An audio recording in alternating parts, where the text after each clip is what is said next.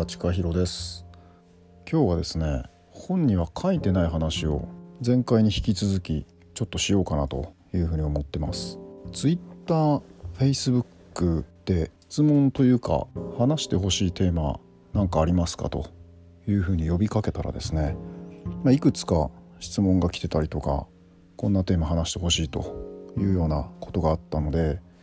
まあ、その一つに答えていこうかなというふうに思ってますけども眼差しの革命の本の中には書いていないことですけども、えー、少し話していこうかなというふうに思ってます。ただまあ割とセンシティブなテーマでもあるのでまた例のごとく言ってはいけないような話をちょこっと口走ってしまうかもしれないので、まあ、場合によっては消すかもしれません。でもまあ現時点で僕が考えてることを少し話しようかなというふうに思います。世界を変革させる代わりに私たちがまず自分を変革すること。自分の眼差しに革命を起こすこと。私たち自らがそれぞれ自分の眼差しの革命家になること。それこそが真の解放の第一歩である。眼差しの革命。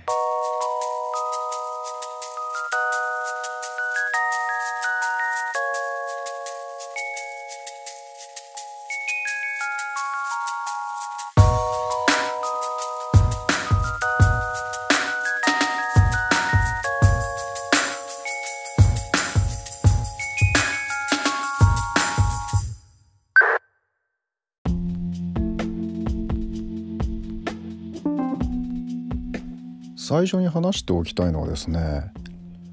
まあ、眼差しの革命っていうのは一体何なのかという話ですね。眼差しに革命が起こる時っていうのは今まで自分が何を信じてたのかということに気づく瞬間ですよね。眼差しの革命が起こる前はですね自分が何を信じていたのかということに気づかないんですよね。それは当たり前すぎて疑うこともないわけですね。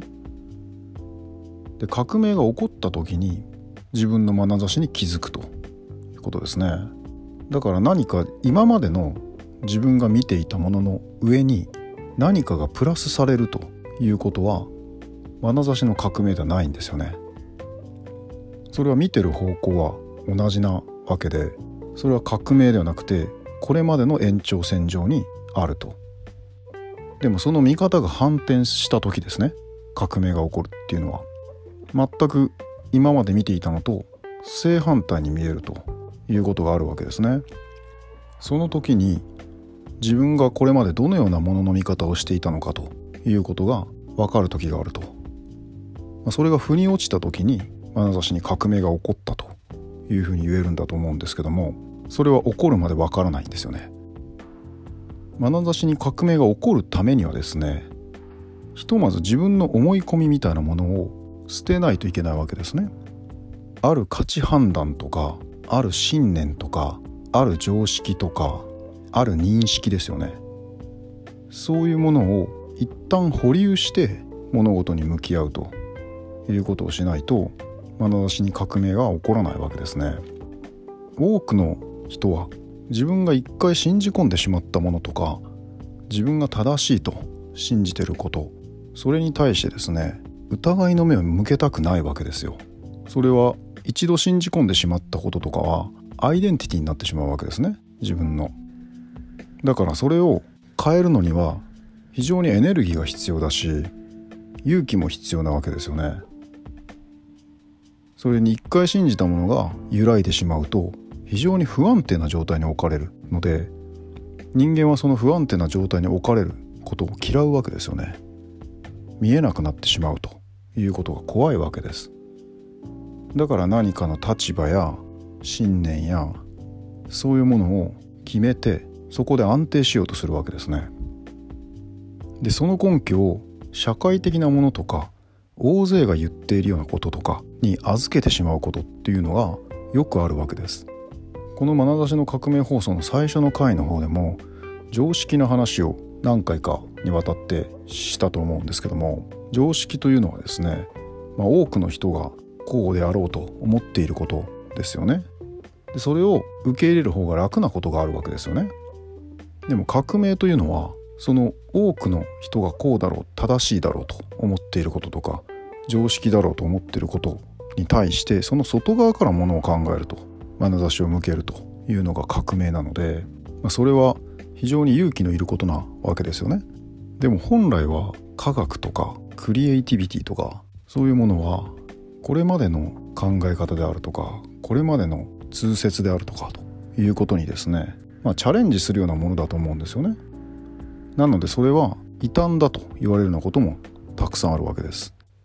まあ、そうやって前の時代の常識を否定して次の時代の常識を築くまでの間にはですね時間がかかるわけですよね。まあ、天動説から地動説へと科学が変わっていったというような時もですね多くの人が受け入れるまでは100年以上時間がかかってるんですよね。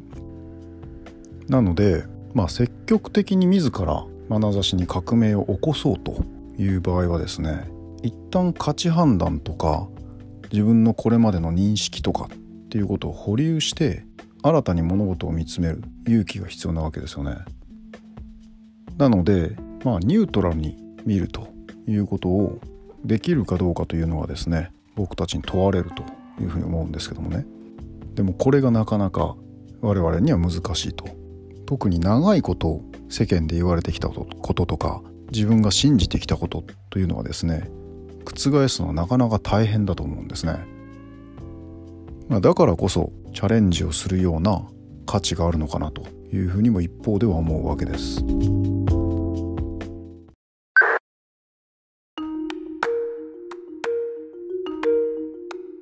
それで質問自体はですね、まあ、シンプルで人類はプラネタリーバウンダリーを乗り越えることができるんでしょうかというようなことを聞かれててですねまあその後に続けて、えー、尋ねられてることをですね勘案すると地球温暖化の話ですね。今あちこちで地球温暖化の問題が大きな問題になってますけども、このままいけば大変なことになると。地球の気温上昇を1.5度以内に抑えないといけないと。いうことが国連も警告してて。ちょうどこの間もイギリスでですね COP26 が行われてそこでもいろんなことがディスカッションされてたわけですけども。それはまあ先進諸国の問題だけではなくて後進国と言われているような場所も同じように巻き込まれているとこれは地球全体が大変な問題になっているということでこのままいったら人類というのはですね存続できるのかというような質問かと思うんですけどもどのように考えたらいいのかという話ですね。で、まあ、いくつか思うことがあるんですけども、まあ、一つは現在掲げられている SDGs はですね、まあ、ほとんどがこれ気候変動とか地球温暖化の話に関係づけられることが多いんですけども一応そうではないジェンダーバランスの話とか貧困の問題とか17つ一応掲げられてはいるんですけども、まあ、印象に残るのはやっぱり気候変動のことであったりとかいう話だと思うんですけどね。でグレタさんもこれは言ってたと思うんですけども今のこの SDGs というのはですねほとんどビジネス化してるととにかく気候変動の話っていうのは儲かるんですよなので SDGs をまあ掲げておけばですねいろんな補助金が下りたりとかいうような話があったりあるいはその地球温暖化が起こることによってもっと儲かるというような流れもあるんですよね。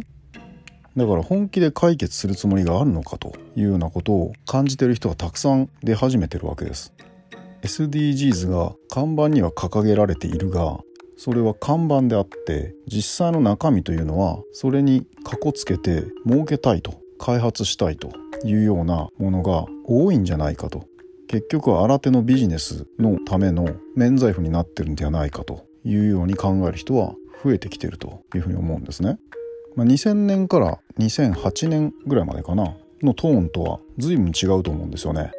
まあ、アルゴアが出てきて不都合な真実というフレーズでですね地球温暖化が大変だということで世界中がその方向に眼差しを合わせることになったというような時代からですね随分と内実が変わってきたというような声も聞くわけですね。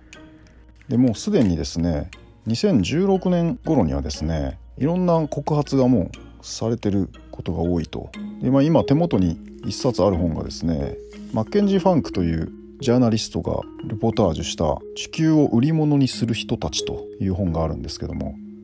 これ英語のタイトルは「ウィンドフォール」っていうタイトルなんですけども、まあ、異常気象がもたらす不都合な現実というような副題が打たれてですねで帯には北極が溶ければもっと儲かるというようなことが書かれてますね。だからこの温暖化が起こるということでですねいろんなビジネスが出てくるわけですね。災害が起これば起こるほど保険ビジネスが儲かったりとかあとまあ北極が溶けることでですね北極のまあ新たな航路の話であったりとか氷の下にまあ埋まってる石油とかですね資源ですよね。そういうものを争奪戦に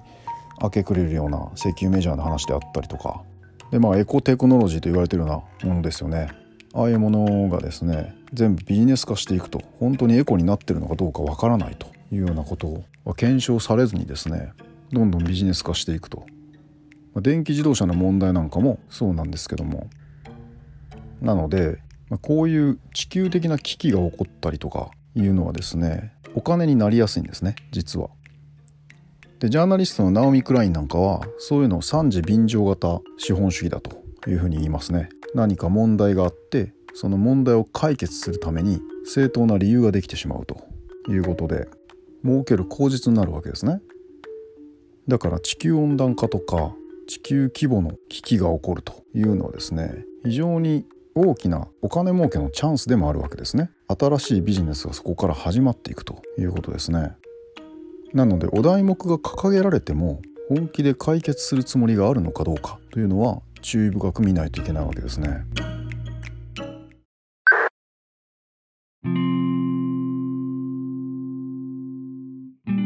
この地球温暖化というのはですね、まあ、最近では地球温暖化という言葉よりも気候変動という言葉に徐々に変わってきつつあるんですけども気候変動と地球温暖化というのはですねイコールなのかという話もあると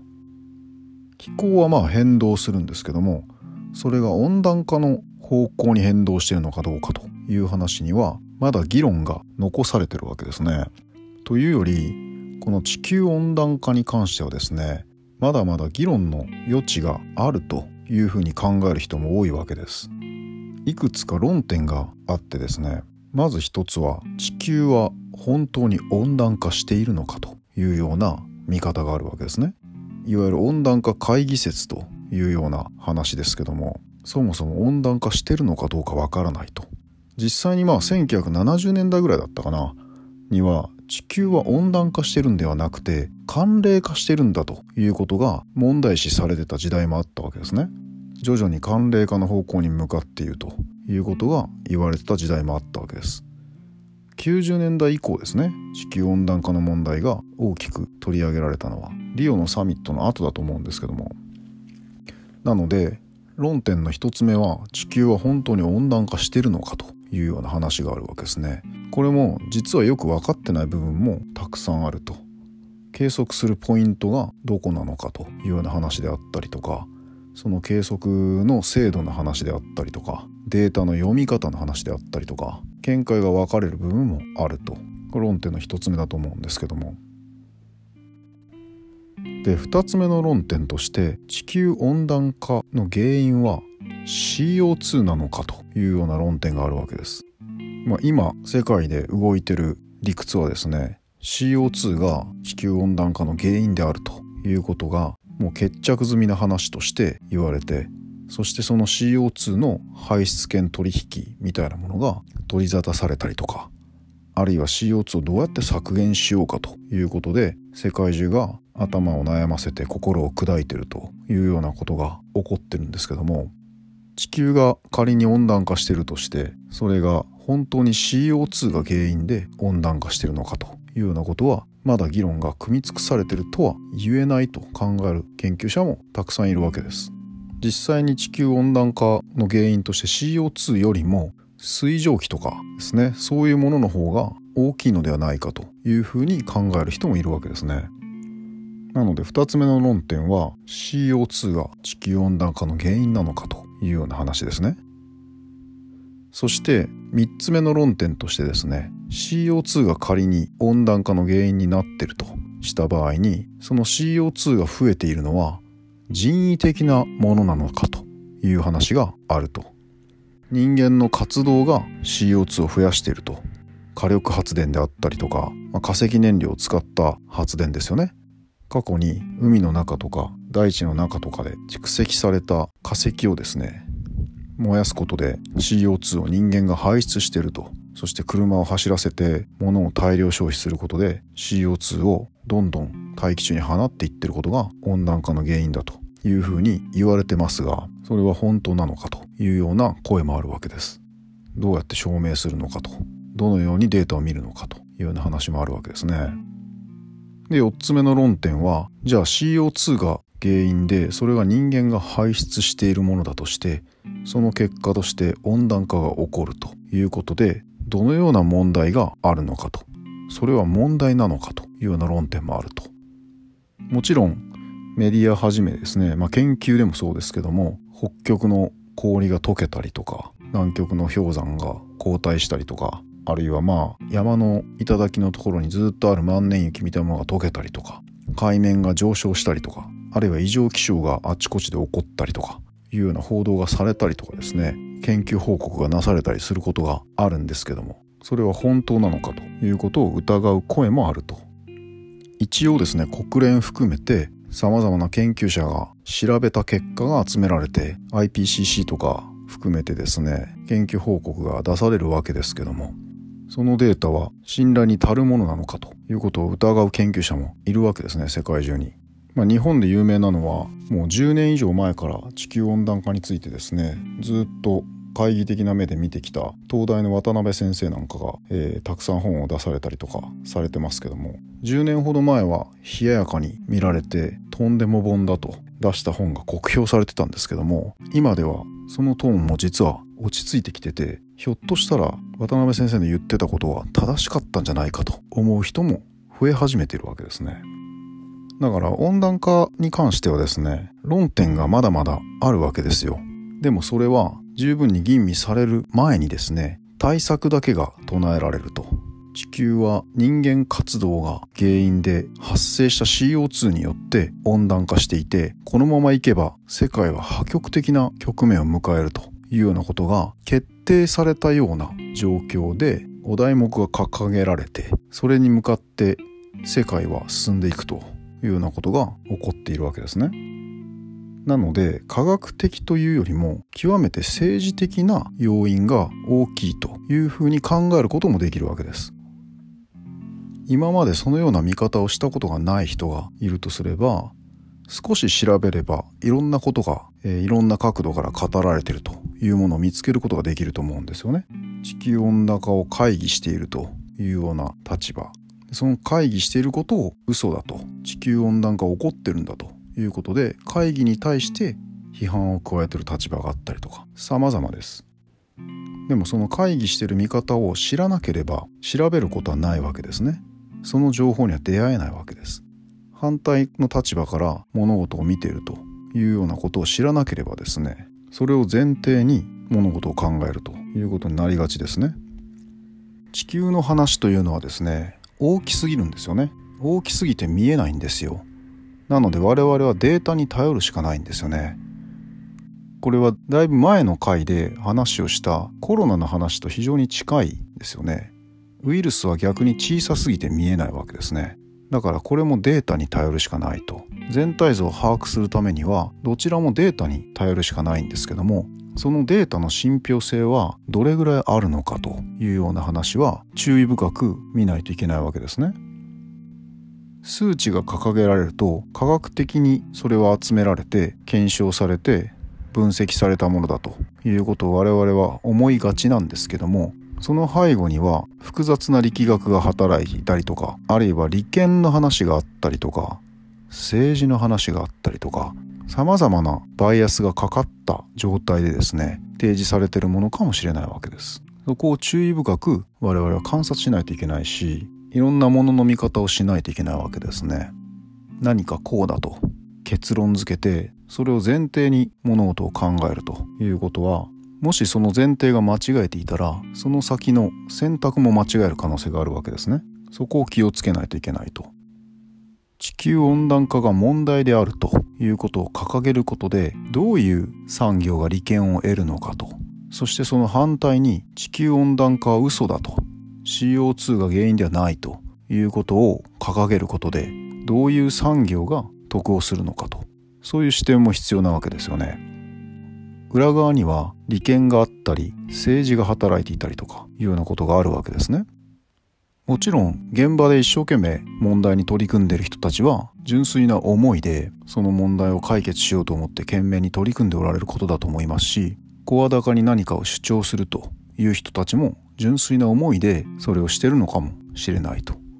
でもその裏側にはですねその主張を応援してそのことで自らの都合のいいようにことを組み立てていくということに利用しているような力もあるわけです。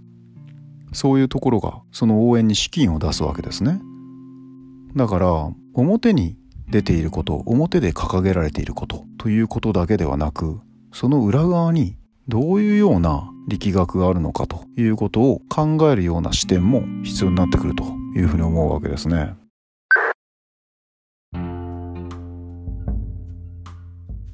いずれにしてもですね何か地球規模でですね問題が唱えられた時というのはですね注意する必要があるわけですね。グローバルに解決しないといけない問題もあるんですけども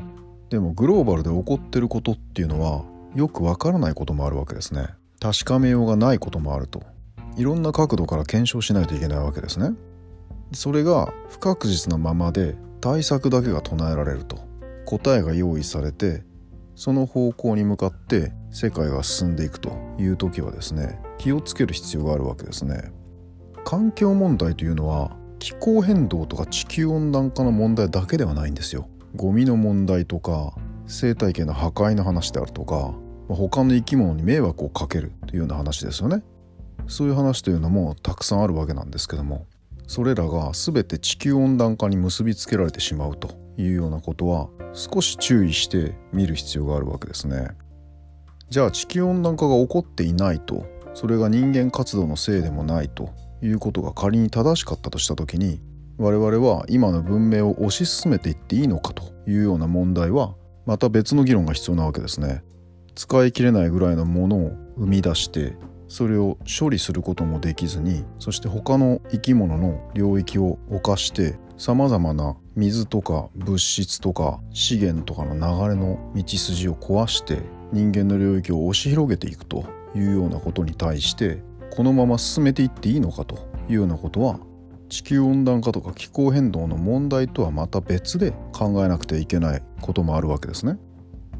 いずれにしてもグローバルに解決しないといけないということ以上に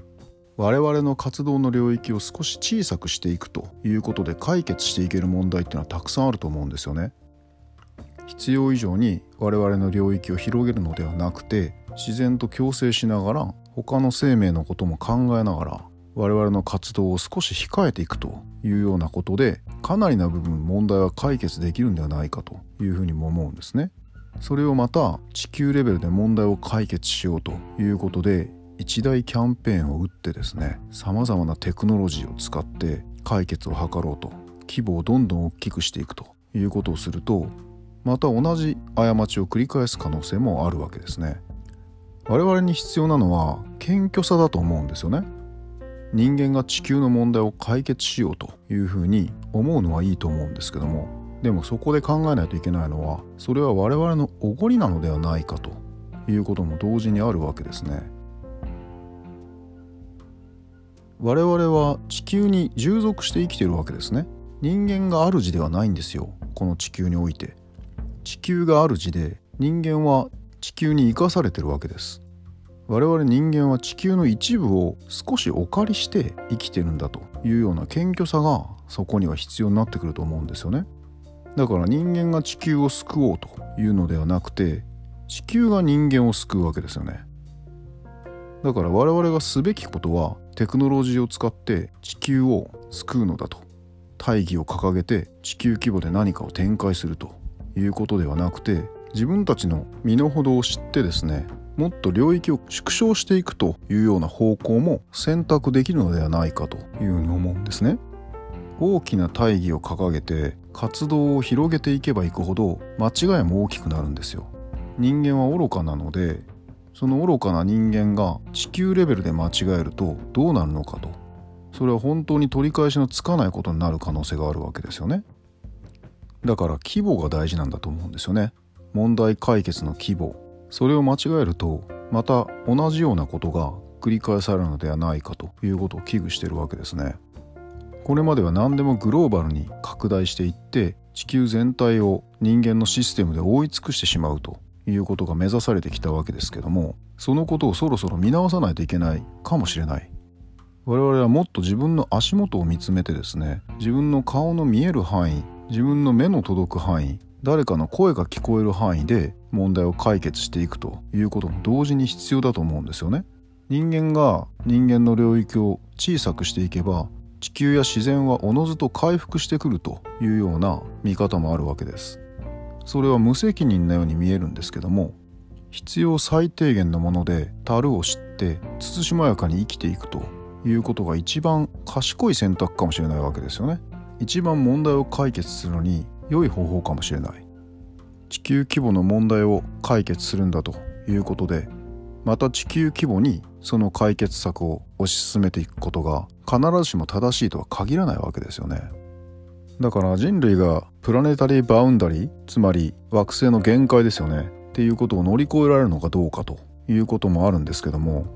そのプラネタリーバウンダリーを踏み越えてしまって滅びるのは地球ではなくて人類の可能性があるわけですね。でも人類が滅んだところで地球は痛くも痒くもないわけですよね。それは人類にとって困るわけで地球は何も困らないかもしれないわけです。